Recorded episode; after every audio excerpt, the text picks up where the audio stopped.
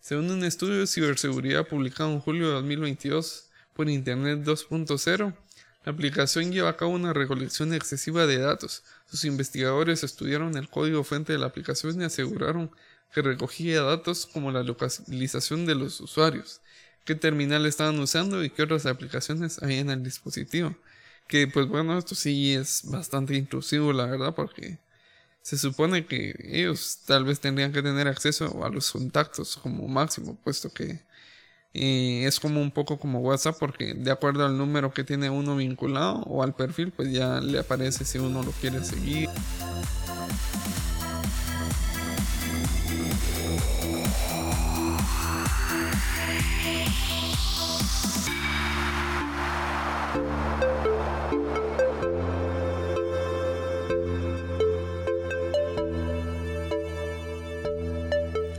Bienvenidos a Agrupación de Pensamientos, un lugar donde hablamos de memes, cosas relevantes y cultura en general, con Diego Shocking. Pues bueno, en esta ocasión me tocó solo por cuestiones del destino, así que pues bueno, les comento cómo he estado, pues un poquito cansado porque ahorita con la U ya se está poniendo un poco intensa la cosa, ustedes saben cómo es eso de que ya empiezan a apretar caballo ahorita antes de Semana Santa. Empiezan a poner muchas tareas, empiezan los parciales.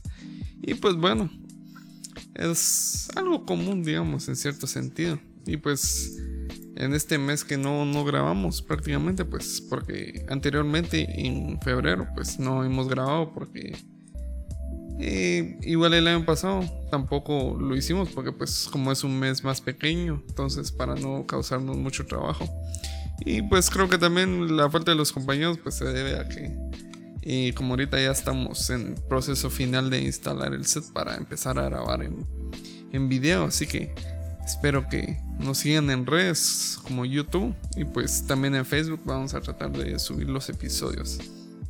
Así que pues como es inicio de mes siempre tratamos de hacer temas variados y pues uno de los que más importancia ha tomado en estos días pues es el, tren de Ohio. Han pasado casi tres semanas desde que un tren se, que transportaba materiales peligrosos se descarriló en East Palestine, Ohio, provocando un incendio que duró todo un día. El accidente arrojó gases tóxicos al aire, contaminó el suelo y obligó a los habitantes a abandonar sus residencias.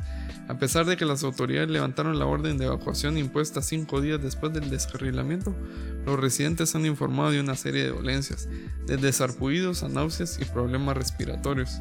Pues según se dice, este tren eh, transportaba materiales que pues eran muy, muy peligrosos, por ejemplo el cloruro de vinilo que es un precursor de, varios eh, venenos, por decirlo así, o armas químicas que se usaron en la guerra de Vietnam, así que pues ustedes ya se imaginarán cómo estuvo el problema. Y pues ya hablando así en cronología, se dice que el 3 de febrero un tren de carga que transportaba materiales peligrosos se descarrila, o sea, es el punto central de, la historia. Al siguiente día se dice que el, el ¿cómo se, se podría decir? O sea, el principal encargado de los trenes estaba buscando en el sitio del descarrilamiento y se comienza a monitorear el área en busca de compuestos orgánicos volátiles, incluyendo el cloruro de vinilo que les decía anteriormente y el acrilato de butilo que estaban en el tren y pueden ser perjudiciales para las personas. Los contratistas de la EPA instalaron barreras y diques de contención para restringir el flujo del agua contaminada, así como para contener y recoger el producto flotante con el fin de mitigar cualquier posible impacto en los arroyos cercanos. El 5 de febrero, el gobernador activó la Guardia Nacional para ayudar a las autoridades locales y se emite una orden de confinamiento para toda la ciudad que consta de aproximadamente 5.000 personas y se emite una orden de evacuación para la zona en un radio de 1.6 kilómetros del accidente cerca del tren de James Street. Así que las lecturas de control del aire empezaron a hacerse más frecuentes y hasta el momento no detectaban ninguna contaminación preocupante. Se siguen llevando a cabo las vigilancias y después de un recorrido de 1.6 kilómetros por las vías fuera del foco del accidente identifican el punto de descarrilamiento. El informe preliminar se espera que está en un plazo de 4 a 8 semanas y las bombas de aireación comienzan a funcionar tratando de ayudar a disipar la contaminación, o más bien dicho, tratando de inyectar oxígeno en el área. El 6 de febrero se inicia una quema controlada de los vagones que contienen el cloruro de vinilo, porque en la EPA ya empezó a detectar partículas procedentes del incendio. Y por una parte fue bueno y por otra parte esto fue malo porque debido a que este químico es muy peligroso, eh, se empezaron a soltar más los gases de los que ya había. Por tanto, debido a que los subproductos de la quema controlada tienen un umbral de olor que significa que la gente puede oler estos contaminantes a ciertas distancias y se sigue realizando seguimientos. Se levanta la orden de evacuación el 8 de febrero, cinco días después del descarrilamiento tras analizar muestras de agua durante la noche. Es un producto aceitoso que sale de un vagón cisterna y se acumula en el suelo, dicen los, las personas que estaban cerca del lugar. Y se empieza a demandar a la compañía ferroviaria de negligencia, puesto que todavía no se saben los motivos, pero pudo haber sido un error humano o es lo que, lo que se sabe. Y las escuelas permanecieron o permanecerán cerradas hasta nuevo aviso. Y en media hora las personas que estaban cerca del lugar ya empezaron a desarrollar una erupción cutánea y náuseas. Uno de los problemas del cloruro de vinilo es que es un producto cancerígeno, así que es bastante difícil que, que a la larga pues no, no deje algún problema, incluso como se mencionaba en media hora de exposición, ya empieza a dar muchos problemas a la salud. Y alrededor de 3.500 peces de dos especies diferentes han muerto en los cursos del agua de Ohio. Realmente sí fue, es una gran contaminación la que ocurrió por medio de, de este tren, así que es bastante, bastante complicado que, que se puede hacer algo a corto plazo. Entonces, ahorita únicamente queda esperar de que se empiece a disipar bastante y pues esperemos que no pase a mayores. Y hablando de problemas, justamente en estos días ya se empezó a hablar acerca de lo que se sabía sobre la teoría de la fuga del laboratorio del virus del COVID-19. Una evaluación actualizada de los servicios de inteligencia de Estados Unidos sobre los orígenes del COVID-19 reabrió el debate de largo tiempo y sin resolver sobre cómo se originó el virus y alimentará a una nueva comisión creada por los republicanos de la Cámara de Representantes de Estados Unidos. Mientras los científicos siguen creyendo predominantemente que el virus se produjo de forma natural en animales y se propagó a los humanos en un brote en un mercado de Wuhan, la Oficina de Inteligencia del Departamento de Estados Unidos es ahora la segunda entidad de inteligencia del gobierno junto al FBI que respalda la teoría de la fuga del laboratorio. La opinión minoritaria de que el virus se produjo como resultado del trabajo en un laboratorio chino. La mayor parte de la comunidad de inteligencia sigue dividida o se inclina por la teoría de que ocurrió de manera natural, lo que las investigaciones han concluido como la más probable, pero sin pruebas concluyentes nadie ha podido rechazar por completo la teoría de la fuga del laboratorio. A la pregunta de que si creían que el virus se había originado por una fuga de un laboratorio chino o por el contacto humano con un animal infectado, cerca de la mitad, o sea el 52% respondió que creía que había sido una fuga de un laboratorio. Pues personalmente yo también se me hace muy difícil pues justamente en el podcast que hablamos con el amigo José anteriormente, eh, él explicaba que él tiene sus motivos para creerlo al murciélago, entonces depende mucho del punto de vista. Yo personalmente, como lo decía, sí sospecho un poquito porque hubieron muchas incongruencias en, en el gobierno chino, puesto que, o sea, se supone que una, un gobierno tiene que ser precavido y por muy de primer mundo que sean, siempre tienen que avisar respecto al problema, pero ya si lo miramos desde el punto de vista un poco de geopolítica, pues ya se entiende de que no querían que, que les apuntaran con el dedo y pues justamente ya le estaban diciendo que era la gripe china y todo eso. Entonces, el problema ahí era ese, pero actualmente ya, ya llegó a cierto punto donde ya, ya no es revertible la confianza que se pueda tener. Entonces, es un gran problema, la verdad.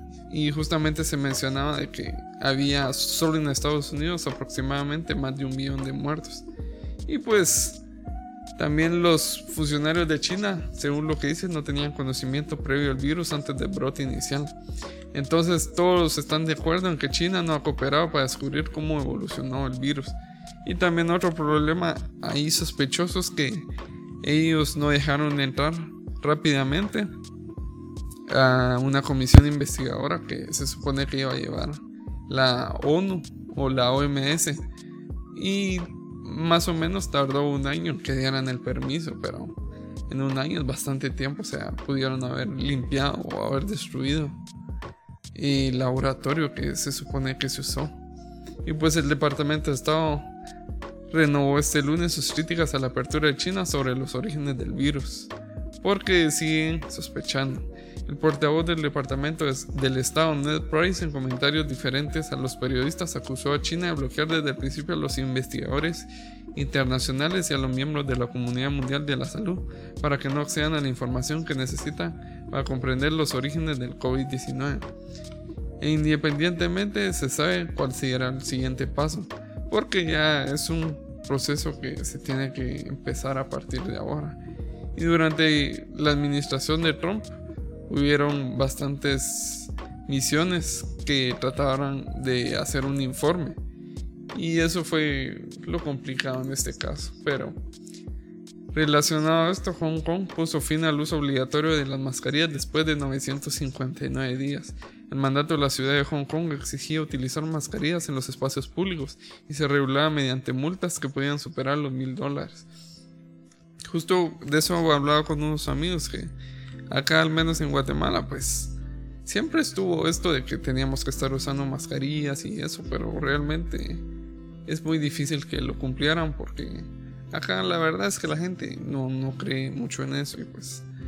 O sea, tal vez sí cree, pero no, no como debería, puesto que dicen que es una gripe, que es un poco fuerte y así. Y pues, como comentábamos anteriormente también, de que Muchas personas oían de que al momento de ponerle la inyección a alguien, decían que eso más bien lo contagiaba a uno porque le daba ciertos síntomas, que pues obviamente es la inoculación que se hace el virus desde una forma pequeña, entonces es difícil, es bastante difícil.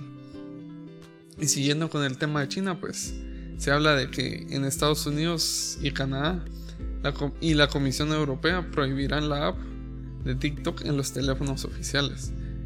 Por tanto, los funcionarios ya no podrán utilizar TikTok en sus dispositivos debido a los recelos que la popular aplicación de video china despierta entre los gobiernos occidentales. Taiwán tampoco permite a sus funcionarios su uso. E India prohibió completamente la aplicación en el país en 2020 después de una disputa geopolítica con China.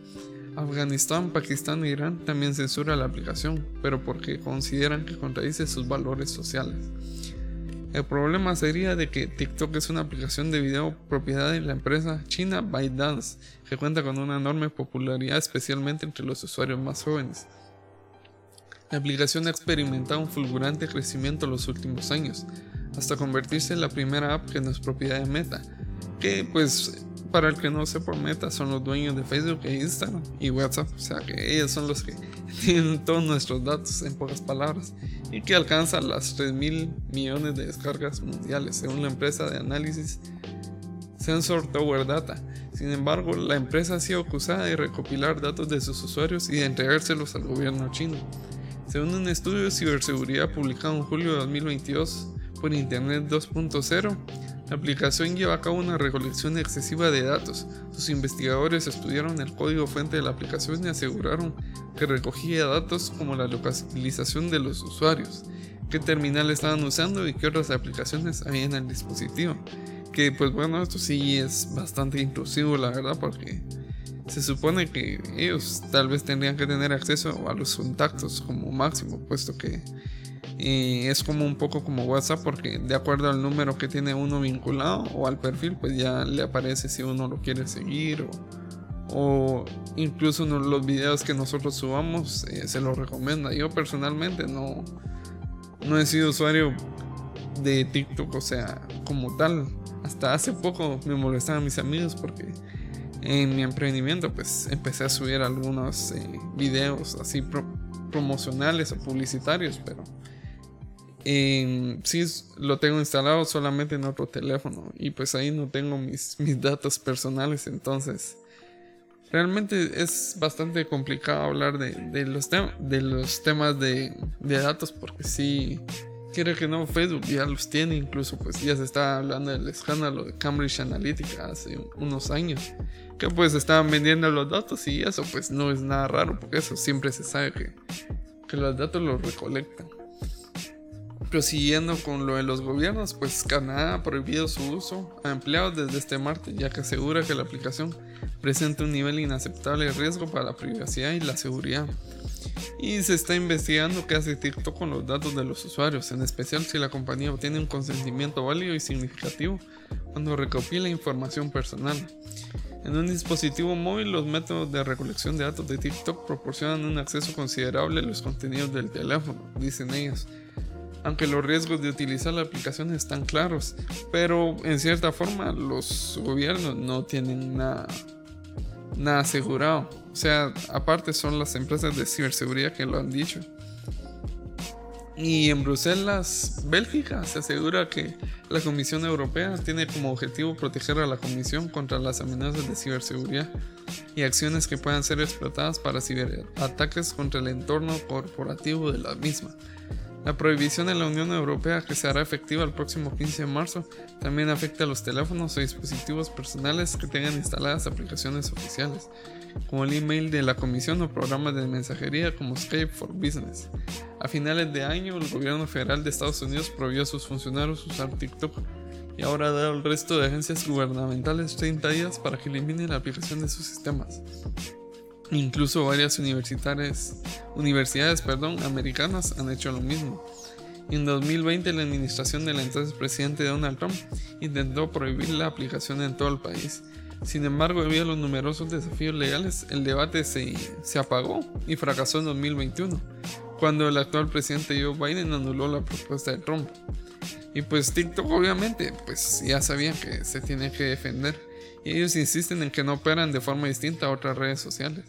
Y aunque a menudo se está citando el ensayo o el estudio que les comentaba anteriormente, se llevó a cabo un test parecido que concluyó que en comparación con otras plataformas de redes sociales, TikTok recoge el mismo tipo de datos para rastrear el comportamiento de usuarios y pues Ustedes, aparte de preguntarse para qué lo usan, aparte de vender los datos, pues también está el algoritmo, que es el algoritmo de TikTok, que es uno de los más hablados entre los programadores y pues entre todas las personas, porque la verdad es que sí me asombró ahorita que lo estoy usando, como les mencionaba en el, en el TikTok de, de mi negocio, porque justamente lo que yo empecé a subir y ya me empezó a aparecer muchas cosas relacionadas y justamente la otra vez estaba hablando con un amigo sobre una temática y pues como con Google me empezaron a aparecer videos relacionados a eso.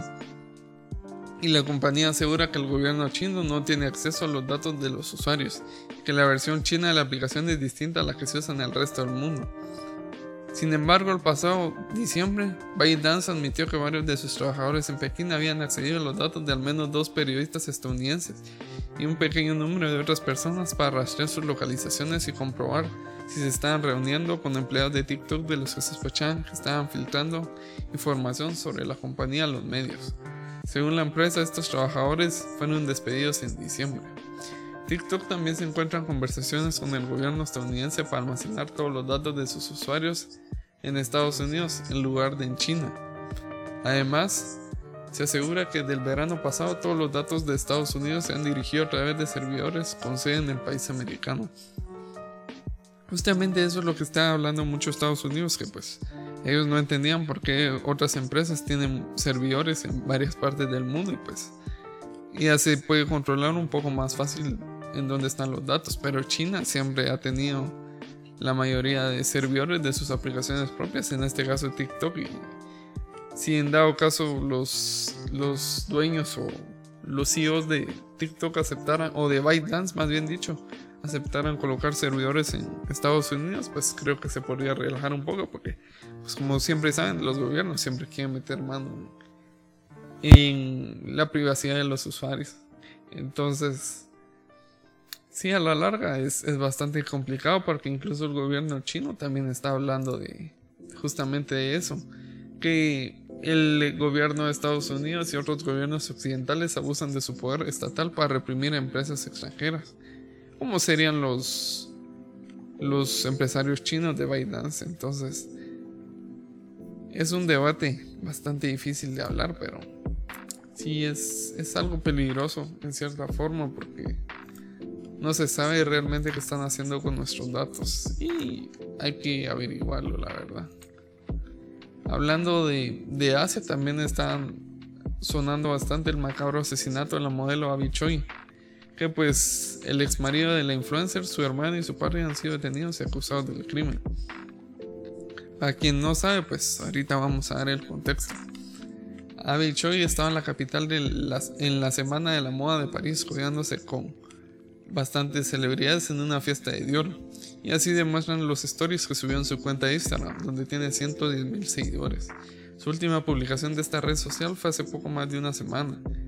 Entonces ella estaba vistiendo eh, un diseño de una estilista tunecina que pues ha sido bastante caro. Y tras su paso por París, la modelo influencer regresó a Hong Kong y ahí se le perdió la pista el 22 de febrero. Su familia denunció entonces su desaparición y no se supo de ella hasta un par de días después cuando la policía encontró parte de su cadáver mutilado en un apartamento que tenía alquilado al norte de la ciudad. Alguien había descuartizado la modelo y repartido sus restos por toda la casa. Pues está la descripción, pero creo que es un poco un poco subida de tono para lo que estamos hablando, pero prácticamente la dejaron en pedazos y pues el sábado el ex marido de la modelo fue detenido en un muelle de una de las islas de Hong Kong y dicen que trataba de huir en una moto de agua. Un día antes el hermano y los padres del ex marido de la modelo habían sido detenidos mientras la policía continuaba buscando por el apartamento alquilado y otras partes de la ciudad. Incluso se dice que algunas partes de ella pues siguen desaparecidas. O sea que sí es un, un asunto bastante difícil y pues ha sido bastante sonado porque como en Hong Kong no es tan no es tan no es tan común que ocurran problemas de ese calibre. Entonces es bastante bastante complicado. Incluso allá que son de primer mundo y pues no se imaginarán cómo está la situación aquí lamentablemente pero no tenemos los mismos recursos e incluso acá a veces eh, los mismos personas del gobierno han ayudado a disolver casos o incluso ellas han, cometido asesinatos, como por ejemplo se habla mucho del caso de, Rosenberg que ocurrió acá en Guatemala, que pues eh, era una persona bastante importante y de un día a otro pues lo desaparecieron, aunque él dejó un video, entonces siempre hay, hay evidencias, así que toca buscar. Pues cambiando de tema, van a inaugurar una planta de Tesla en Nuevo León, México, que será con una inversión de 4.500 millones de dólares y un millón de carros eléctricos al año. La megaplanta que construirá Elon Musk en el municipio de Santa Catarina se sumará a los otros dos centros de producción que se tienen, eh, como por ejemplo en Shanghái, China y en Berlín, Alemania. Y pues este poblado de Santa Catarina es un poblado de 310 mil habitantes y pues ha traído la atención de Elon Musk. La mega planta se va a edificar en el territorio mexicano y prácticamente México entrará por la puerta grande en la manufactura de carros eléctricos con el impulso de Tesla. Tras más de un año de negociaciones y competencias entre los estados para atraer a las arcas esta importante inversión, finalmente presidente de México, Andrés Manuel López Obrador, ha confirmado que se instalará en Nuevo León. Pues la verdad es que es una noticia importante para México porque justamente se había descubierto que ellos tenían una gran reserva de litio. Entonces, a la larga, pues pienso que ese fue uno de los motivos de peso para que Elon Musk se decidiera a establecer esta mega fábrica ahí porque les será más fácil hacer la, construcción de las baterías de los Teslas. Y pues es un, es un, lugar bastante pequeño según se mencionaba y pues está a 380 kilómetros de Austin, Texas, que es la sede de, de, Tesla. Aunque México ya tiene una experiencia de más de dos décadas en el sector del de los carros o automotriz como se menciona. Es un lugar donde se producen Audi y BMW, que es una línea de producción que es un poco más grande en cierto sentido. Y para expertos del sector, no es una sorpresa que en México se haya ganado la puja por la inversión, por su cercanía con Estados Unidos, los precios baratos de los terrenos y el potencial de la mano de obra calificada son algunos de los factores que ayudaron para que fuera posible esto. Incluso Nuevo León tiene dos fabricantes de carros en su territorio que son Hyundai y Kia Motors que generan cerca de 3.500 empleos directos. Entonces es bastante importante para el pueblo mexicano que puedan pasar cosas de este estilo. Incluso acá en Guatemala, pues sería bueno también que lo hicieran porque acá hasta el momento, según tengo entendido, no hay ensamblaje de carros. Hubo un automóvil propio que se creó hace años que fue bastante conocido en el país que mayormente se miraba hace como unos 30 años hacia atrás. Entonces, creo que ya va siendo un momento, pero ahorita aprovechando que estamos en año de elecciones, hay que ver de repente algún candidato propone algo interesante o alguna alianza estratégica y pues se puedan venir para acá. Entonces hay que esperar lo mejor para el país. Y hablando de país, pues se habla mucho de que el gobierno israelí impulsa las penas de muerte para terroristas palestinos. Esta medida incluye los acuerdos de coalición del actual gobierno con el partido ultraderechista Poder Judío castigaría ataques mortales con el objetivo de dañar al Estado de Israel. Pues mucho se habla también de, Israel acá en Guatemala, puesto que para el que no sabe, Guatemala fue decisiva para que Israel pudiera ser destinado, o más bien dicho, nombrado oficialmente como un país Muchas personas pues, no lo reconocen como tal porque se dice que están ocupando un pedazo o un área que era de, de Palestina. Entonces justamente estas dos regiones no son como tal amigas, pues siempre están en conflicto y pues un comité ministerial israelí ha otorgado la aprobación preliminar a una ley que permitiría aplicar la pena de muerte a palestinos que lleven ataques contra judíos israelíes. Esta medida, incluida en los acuerdos de coalición del actual gobierno, debe ser aprobada en cinco instancias antes de entrar en vigor, que aplicaría un histórico cambio en el Estado judío respecto a la pena de muerte que no se aplica desde hace 60 años. El texto de esta ley, que aún puede ser revisado en algunas de las instancias posteriores, prevé que este castigo se aplica a quienes lleven ataques mortales contra israelíes con motivos racistas o de odio con el objetivo de dañar al Estado de Israel.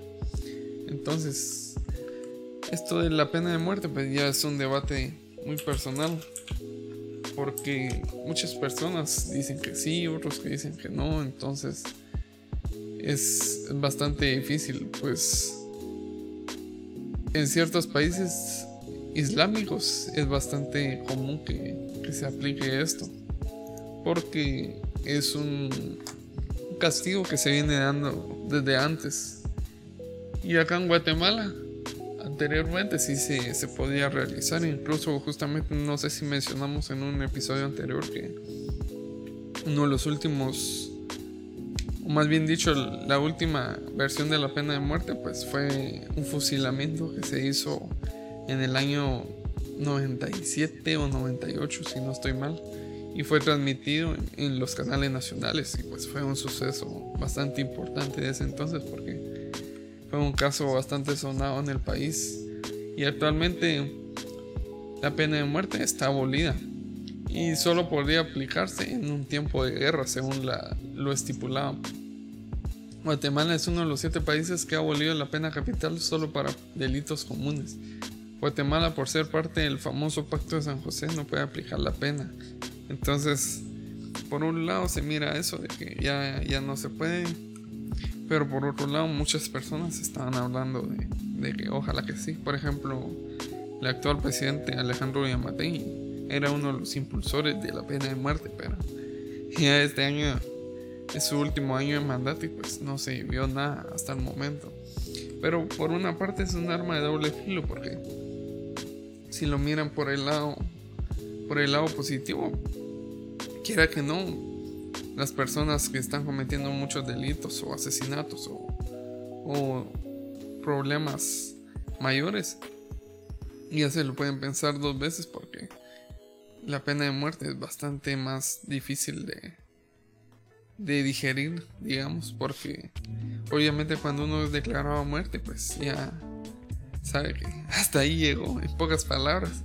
En cambio, cuando, de acuerdo al sistema que tenemos ahora, que el sistema penitenciario, pues es bastante complicado. Porque, por ejemplo, se hablaba mucho esto del caso del Canche Heredia, que iba a amenazar a un par de policías y con un arma de grueso calibre les apuntó y todo.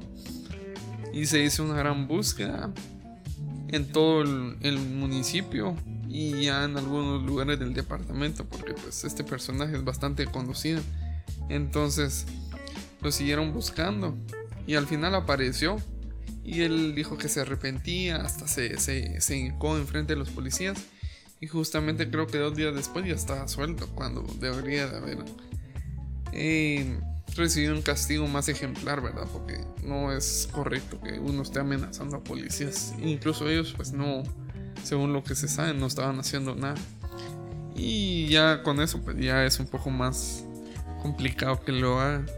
Incluso con lo esto de las maras, que al menos personalmente acá en esta área donde vivimos nosotros, pues no es tan, o al menos en el, en el área en el que yo vivo, no es tan visto, puesto que es un lugar tranquilo y pues es, es un pueblo pequeño, entonces tenemos esa dicha, pero así como en la capital, pues sí es bastante difícil que pueda ocurrir o más bien dicho pueden estar en nuestra situación porque por ejemplo se, se, habla tanto de los pagos diarios que se les exige a los negocios que esa es otra cosa que por ejemplo acá pues no tenemos esa dicha también de que no nos molestan porque allá si les piden la cuota semanal o mensual y pues si no pagan ya ya lo empiezan a amenazar de muerte y pues si uno incurre pues definitivamente ya lo dan de baja en la vida entonces Igual a los pilotos de buses. También ellos tienen la cuota y pues.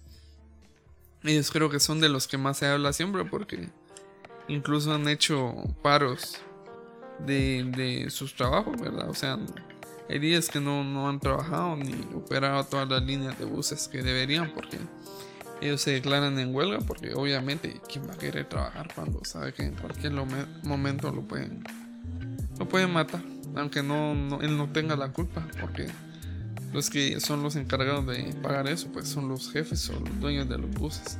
Entonces, por un lado se puede ver que es, difícil la situación, pero también podríamos, por ejemplo, ver desde el punto de vista de, El Salvador, que el presidente Nayib Bukele, yo estaba viendo que pues ha hecho un trabajo bastante bueno en cuestión de, los pandilleros y la seguridad, puesto que se habla de que ya llevan más de 300 días sin alguna muerte o asesinato violenta. O sea, muerte siempre van a haber, obviamente, porque las personas por la edad o alguna enfermedad crónica o accidentes, pero muertes por asesinato violento, pues la verdad es que es bastante impresionante que ya llevaran tanta cantidad de tiempo.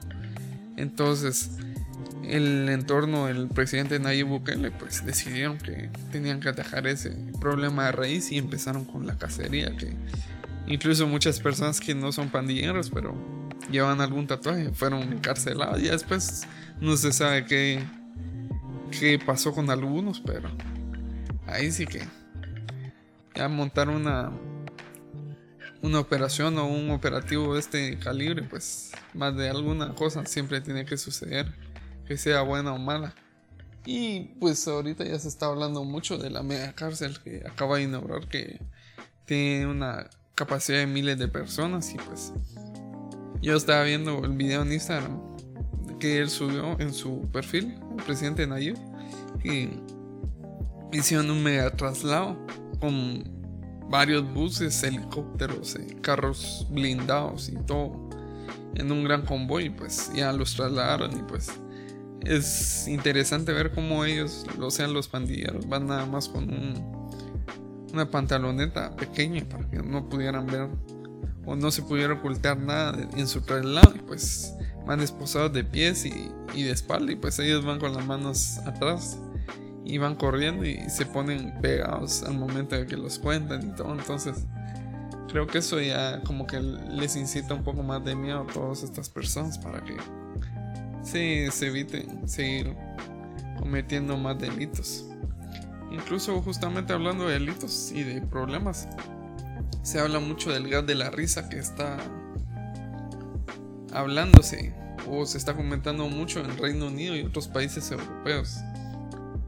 Los médicos de un hospital en el este de Londres dicen que están viendo tantos casos por el uso indebido del gas de la risa que se han visto obligados a elaborar pautas de tratamiento para compartir con sus colegas en todo Reino Unido. El óxido nitroso que se vende en pequeños tubos de metal es una de las drogas más comúnmente usadas por los jóvenes de entre 16 y 34 años en el Reino Unido y otros países de Europa. Su uso intensivo puede provocar una deficiencia de vitaminas que causa un daño en los nervios de la médula espinal. El equipo del Royal London Hospital señala que los médicos deben estar alertas, ya que ellos están viendo alrededor de un caso nuevo casi todas las semanas. Estos pacientes a veces llegan con síntomas vinculados a daño en los nervios, no pueden caminar, se caen o experimentan un cosquilleo o pérdida de sensibilidad en los pies y en las manos. También sufren problemas en la vejiga o los intestinos o incluso incontinencia.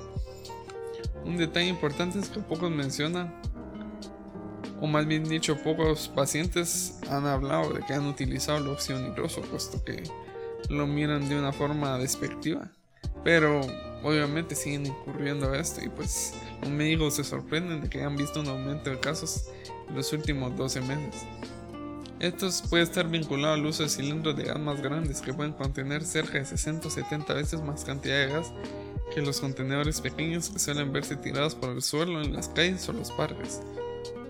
O sea, prácticamente ya se está viendo un poco como la situación del, del de algunas drogas duras, como les dicen ellos, que son la heroína, que anteriormente se miran en los años 80 en su auge, incluso en los 70 un poco y en los 90 que pues se habla mucho de que esta droga se llevó a varios músicos, como por ejemplo Amy Winehouse, decían que era consumidora, también Kurt Cobain y Sid Vicious, que pues, eso fue más bien dicho uno de los bajistas de Sex Pistols, que creo que es una de las personas más conocidas que pudieron fallecer por esta droga. Y prosiguiendo con el gas de la risa o óxido nitroso, se dice que puede dañar el sistema nervioso al interferir con el metabolismo de la vitamina B12. Esto provoca un daño a la capa protectora que recubre los nervios, como las que se encuentran en la parte posterior de la columna. Si se corrige rápidamente la deficiencia de vitamina B12 con inyecciones de vitamina, se puede evitar el daño permanente. Y pues obviamente en ese caso ya están jugando con su vida. Y muchas personas están hablando de que incluso jóvenes de 17 años han muerto por paros cardíacos después de estar inhalando consecutivamente el gas. Entonces, la verdad es que al menos acá en Guatemala yo no he sabido o no he visto nada acerca de eso. Así que por una parte es bueno que que no se, no se sepan de esas noticias. Y ya vamos cerrando este episodio.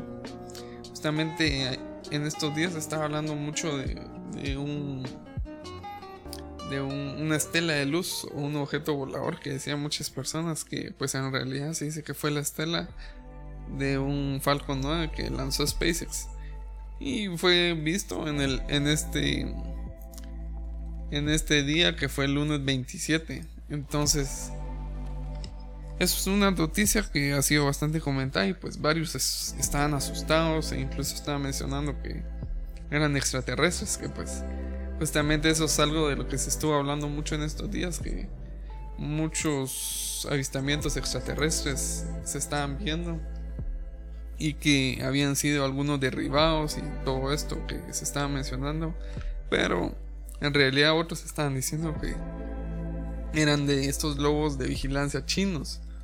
Y otros también estaban mencionando que era una cortina de humo que se hizo para poder desviar la atención de lo que pasaba en Ohio.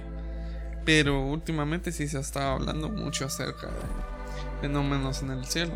Pueden ser extraterrestres, ovnis o cosas más comunes que, por ejemplo, ahora se está hablando de la conjunción de Venus y Júpiter que se va a protagonizar durante las tardes del 28 de febrero y el 1 de marzo. Ambos planetas desfilarán juntos hacia el oeste hasta ocultarse tras el horizonte un par de horas después de caer la noche, tal y como sucede con las constelaciones creadas a partir del trazo de líneas imaginarias que unen estrellas por decenas o cientos de años luz para formar una silueta que varía según cada cultura. Una conjunción es producto de la perspectiva del observador terrestre, o sea que esta conjunción únicamente se puede ver en la Tierra, porque si por ejemplo nos moviéramos a, otro planeta como por ejemplo Marte, obviamente no se miraría igual. Y pues se dice que están separados por más de 600 kilómetros. Júpiter y Venus mantienen sus respectivas órbitas alrededor del Sol. Sin embargo, cada 13 meses parecen aproximarse entre sí en la bóveda terrestre. La conjunción entre Júpiter y Venus de 2023 será especialmente visible para los observadores desde el hemisferio norte, donde aparecerán más alto al caer en la noche y por tanto se ocultarán tras el horizonte más tarde. Venus, que es el planeta más caliente del sistema solar, es un mundo rocoso e inhóspito con una atmósfera amarillenta, compuesta mayormente por dióxido de carbono va a brillar con más intensidad que Júpiter, que es un gigante gaseoso de nuestro vecindario cósmico, que alberga tormentas y vórtices tan grandes como la Tierra.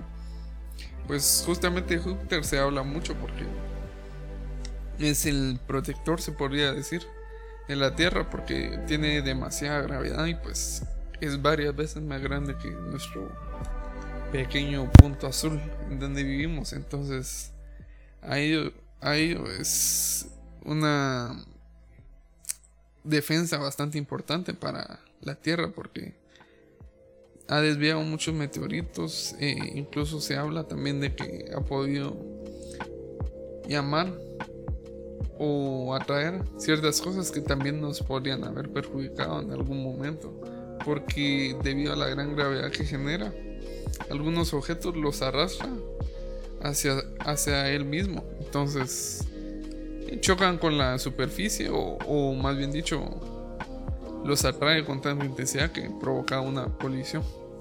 Y pues algunos que están un poco más lejos pues ya no llegan a caer o a ser totalmente atraídos por el planeta y pues nada más como que le da un empujón entonces por una parte es bueno y por otra parte es malo pero mayormente yo pensaría que es, es una situación buena porque hay algunas cosas que sí han sido desviadas que son bastante difíciles que pudiéramos sobrevivir. Incluso pues con el programa DART que actualmente se está desarrollando no tenemos nada asegurado. Entonces, prosiguiendo con lo de la conjunción, como decía anteriormente, se va a ver mayormente al anochecer del 1 de marzo y tan pronto como los últimos rayos del Sol lo permitan, el nuevo planeta brillará inconfundiblemente en el oeste. El efecto será más evidente conforme caiga la noche y se prolongará durante un par de horas antes de que los astros se oculten tras el, horizonte. Entonces, una recomendación sería encontrar un sitio libre de contaminación lumínica lejos de las grandes ciudades. Aunque Júpiter y Venus serán perfectamente visibles al ojo, Utilizar un par de binoculares o un telescopio permitirá captar más detalles de cada uno, como los cuatro satélites galileanos que acompañan al gigante gaseoso, y pues se le dice galileanos porque fue Galileo Galilei el que los descubrió. Y también se pueden ver las fases de Venus similares a las lunares para el observador terrestre.